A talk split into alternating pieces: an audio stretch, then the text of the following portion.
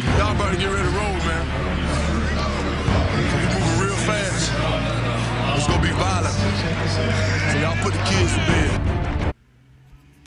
Bienvenidos a Interception Time, el podcast hablaremos sobre la NFL. Hoy hablaremos sobre la semana 8, que fue de terror para muchos equipos. Empezamos con el Thursday Night Football, que fue entre los Falcons de Atlanta contra los Carolina Panthers, que terminó en una victoria para los Falcons ante los Panthers sobre 25 a 17. ¿Qué podemos decir de este partido? Bueno, que fue un dominio total de los Falcons que nadie esperaba, a pesar de que los Panthers eh, iban subiendo entre varias semanas, pero terminaban perdiendo. Y los Falcons, bueno, que ya no sabían ni de qué manera perder un partido, el cual terminaron ganando por más de 7 puntos.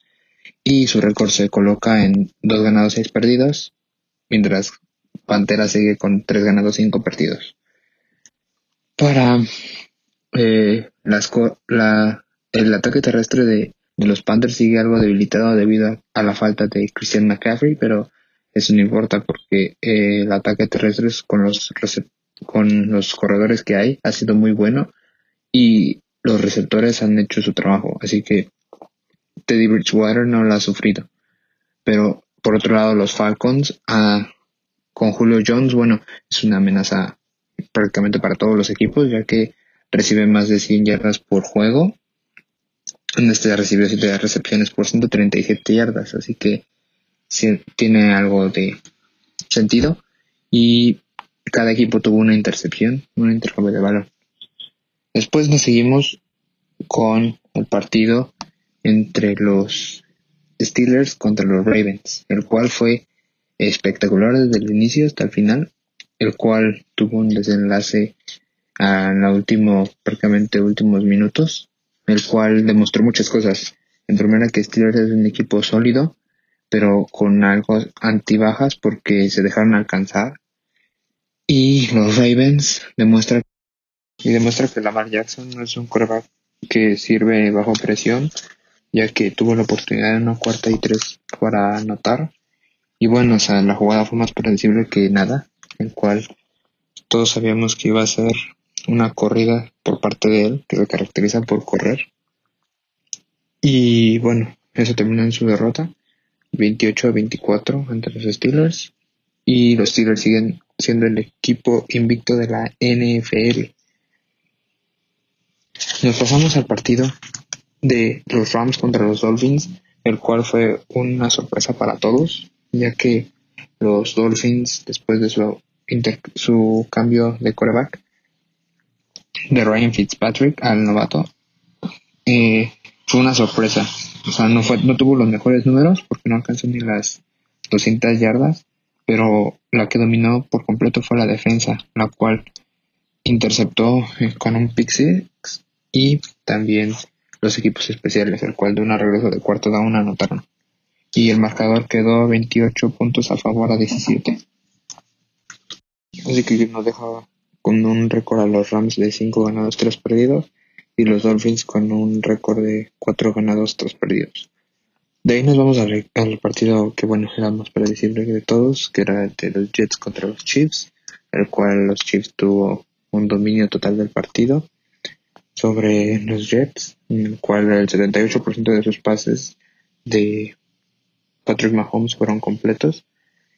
Y bueno, o sea, el único bueno de los Jets fue que fue el mismo día del cumpleaños del pateador, que es un mexicano y bueno, tuvo tres regalos de, él para él. Así que quedó un marcador de 35 puntos a favor de 9 contra los Jets. Así que los Jets sigue siendo el equipo que no ha ganado ni un partido en toda la, temporada. Y los Chiefs llevan una temporada casi perfecta de 7 ganados, un perdido. Después vemos el partido de los vikingos contra los empacadores, el cual fue una sorpresa para muchos, ya que los vikingos solo llevaban un partido ganado. Y los Packers, bueno, llevado, han llevado varios, pero son con dos con una pérdida, que fue contra los Tampa Bay Buccaneers. Y el marcador quedó 28 puntos a favor a 22 contra los Packers. Eh, con una buena actuación de todos los corredores de, de, de vikingos, sobre todo de Cook, el cual tuvo tuvo récord porque corrió porque corrió para 163 yardas en 30 corridas y generó 3 touchdowns, cual es un récord para el equipo, el cual deja a un récord de los vikingos con 2 ganados, 5 perdidos y los empacadores de 5 ganados, 2 perdidos. Después nos vamos al partido entre los Colts contra los Lions, el cual fue un partido reñido al principio y terminó con una ventaja de los Colts de 41 a 21 sobre los Lions. Eh, Philip Rivers hizo una buena actuación, consiguió 3 touchdowns y 262 yardas por fase, aunque los Lions sufrieron este, ese descalabro. Matthew Stafford tuvo 336 yardas y 3 touchdowns, pero una intercepción. Y bueno, la defensa no, no podía parar a los Colts. Así que deja un récord a los Colts de 5 ganados, 2 perdidos y los Lions de 3 ganados, 4 perdidos. De ahí nos vamos al partido entre los Raiders y los Browns, el cual no tuvo mucho, tuvo, tuvo mucho enfrentamiento al principio, pero poco a poco Cleveland no pudo contra los contra Las Vegas. Y recordemos que Cleveland está sin Odell Beckham, el cual se están aprendiendo a acostumbrar con Jarvis Landry solamente. Y hasta eso tuvo Baker Mayfield 122 yardas y Karim Hunt fue el que como la válvula de escape en 66 yardas, pero nada más. Mientras que Derek Carr lanzó 112 yardas, pero su corredor Josh Jacobs corrió para 128 yardas, el cual con esta victoria de los Raiders deja 4 ganados, 3 perdidos y los Browns 5 ganados, 3 perdidos. Luego nos vamos al equipo de los Titans. ¿Qué pasó con los Titans? Bueno, fue su fin de semana de terror porque es la segunda semana consecutiva que tienen una pérdida ante los Bengals de 20 a 31. Los Bengals poco a poco están subiendo de ritmo con su con Joe Burrow como quarterback, el cual tuvo una buena actuación de 249 yardas y, dos touchdowns por la vía aérea.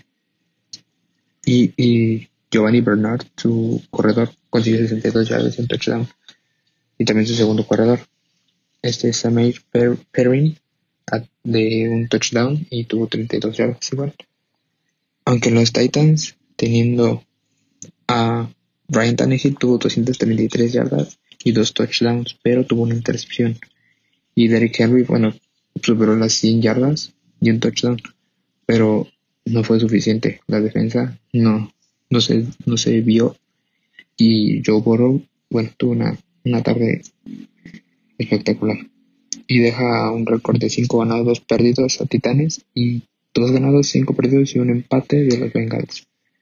Después nos vamos al partido entre los Patriots y los Bills de Buffalo, el cual fue un partido muy, muy eh, decepcionante para los Bills, ya que los Patriots no tienen a su mejor arsenal y les costó trabajo su victoria de 24 a 21 los Patriots no, no tienen ni pies ni cabeza con el juego, juego con Cam Newton, el cual al principio de temporada se veía que auguraba mucho, pero con el paso del tiempo se ha visto que no. Y deja un récord de 2 ganados, 5 perdidos a los Patriots y 6 ganados, 2 perdidos de los Bills. Vamos al partido entre los Chargers y los Broncos, el cual fue una remontada por tercera vez del, hacia los Chargers el cual al medio tiempo tenían una ventaja de más de 10 puntos. Se dieron a alcanzar por los Denver Broncos, el cual fue al último momento. Drew Locke, el quarterback de Denver, tuvo una actuación buena de 248 yardas, 3 touchdowns, aunque tuvo una intercepción. Y Philip Lindsay, su corredor, tuvo 83 yardas y un touchdown. Justin Herbert, del novato, ha jugado muy bien pero tuvo dos, dos intercepciones, lo cual les costó también la victoria. Su corredor, sus tres corredores tuvieron buenas actuaciones, tuvieron entre, entre todos 210 yardas de ataque terrestre, pero al último momento ganaron los Denver Broncos con un marcador de 31 a 30. Esto deja un récord de dos ganados, cinco perdidos a los Chargers y a los Broncos tres ganados, cuatro perdidos. Después nos vemos al al partido más esperado de la semana, que fue el de los 49ers contra los Seahawks, el, el cual fue una victoria para los Seahawks de, de 37 a 27. Pero es, este es un punto de partida para los 49ers, ya que empezaron, empezaron cayendo la temporada, se empezaron a subir y otra vez van para abajo, ya que yo, es Jimmy y Kiro, George Kiro quedarán de 6 a 8 semanas los dos fuera de, de por lesión, así que este será un punto de quiebre para los 49ers y tienen un récord de 4 ganados, 4 perdidos y Seahawks siguen el liderato de división con 6 ganados, 1 perdido. De ahí nos vamos al partido de los Saints contra los Bears, el cual fue reñido todo el partido y terminó con una victoria de los Saints, aunque solo por 3 puntos. Deja mucho que desear todavía Drew Brees y su ofensiva, el cual sin Alvin Camara, bueno, no sería un buen un buen récord que tendrían, el cual es de 5 ganados, 2 perdidos y los Bears tienen 5 ganados, 3 perdidos. No, no, no tienen mal récord, pero recordemos que la división de Chicago es de las más competitivas. Y los Saints, pues igual, la de Bucaneros. Y Drew tuvo un total de 280 yardas con dos touchdowns. Alvin Kamara tuvo 67 yardas terrestres. Y por parte de Chicago, Nick Foles tuvo 272 yardas, dos touchdowns, pero una intercepción y David Montgomery tuvo 89 yardas por la vía terrestre. De ahí, bueno, nos vamos al partido de terror, que fue una vergüenza verlo, prácticamente vergüenza, porque, bueno, yo soy vaquero y me costó ver el partido de principio a final entre los vaqueros contra las águilas de Filadelfia, el cual Ben DiNucci no tiene ni pies ni cabeza en su juego. No sabe lanzar, o sea, es novato, claro que sí, pero no sabe lanzar, tiene muchos problemas la línea ofensiva. Desde ahí es un punto de quiebre. Si no tienes línea ofensiva, no tienes equipo. No se abren huecos para las corridas, no dejas que tu quarterback lance, ni nada. La defensa fue la única que jugó bien este partido. Se le aplaude, jugó bien. Pero bueno, en Filadelfia tuvo también sus errores en parte ofensiva, pero supo salir porque bueno tienen un coreback bueno como Carson Wentz el cual comete errores pero saben enmendarlos el partido terminó con 23, 23 puntos a favor de 9 contra los Cowboys el cual Bendinucci tuvo 180 yardas pero tuvo 2, 3 fumbles Elliot nada más corrió para 63 yardas Tony Pollard para 40 yardas sigue sin ningún partido poder superar las 100 yardas de Ezequiel Elliott. Y bueno, Carson Wentz tuvo 123 yardas, pero tuvo dos intercepciones. Y su corredor tuvo más yardas que Ezequiel Elliott, este Boston Scott, de 70 yardas. ¿Y qué se le espera a Dallas? Bueno, con la otra semana contra los Steelers, saber cómo va. Que ya sabemos todos que va a ganar Steelers. Después nos vamos al partido sorpresa, el cual sigue teniendo demonios Brady contra los gigantes, ya que a medio tiempo iban perdiendo 14-6. Terminó con un récord final de 25-23 a favor de los Bucaneros, con un récord con un récord de 6 ganados, 2 perdidos y Gigantes con un récord de 1 ganado, 7 perdidos. Pero Tom Brady tuvo varias complicaciones, de que al principio tuvo un fumble por parte de sus receptores y su ataque terrestre fue muy, muy limitado, a solo 52 yardas de Leonard Fournette. Y Daniel Jones tuvo errores, tuvo dos intercepciones, pero tuvo dos touchdowns y tuvo 256 yardas, el, el cual también fue apoyado por un ataque terrestre pobre que tienen los gigantes, pero muy bien merecidos en este partido, de 44 yardas y un touchdown de Wayne Gallman y entre Alfred Morris y, el mismo Daniel Jones, que corrieron en total para 101 yardas. Este partido nos dejó ver que al final eh, Tampa Bay tiene debilidades y si las llegan a encontrar. Y que, bueno, la última jugada muy polémica, en cual sí interferencia de pase y no, y la marcaron como no, así que no tuvo ese, esa conversión en dos puntos y no se hubiera ido a tiempo. Entonces, siento que fue esa la, la sorpresa del, del de la semana, el cual Brady sigue sin poder superar, a pesar de que ya se fue el Manning, quien le ganó dos Super Bowls seguidos. Y empezamos, y no son líderes divisionales. Entre la AFC este es Buffalo con 6 ganados, 2 perdidos. Le sigue Delfines, Patriotas y Jets. Después la norte de la AFC, Steelers sigue encabezando 7-0. Los los Ravens, los Browns y los Bengals. La AFC Sur, los Tennessee Titans siguen liderando, pero los Colts tienen el mismo récord. Solo la diferencia es que Titanes lleva dos ganados divisionales y los Colts llevan un perdido divisional. Después están los Texans y los Jaguars, con solo un ganado. La FC Oeste sigue siendo liderada por los Chiefs con Patrick Mahomes. Después le siguen los Raiders, los Broncos y los Chargers. La NFC Este, que es la peor de toda la, de toda la liga, la lidera Filadelfia con tres ganados, cuatro perdidos y un empate. Y los Cowboys siguen en tercer lugar con dos ganados, seis perdidos. En segundo lugar está Washington y en último Gigantes.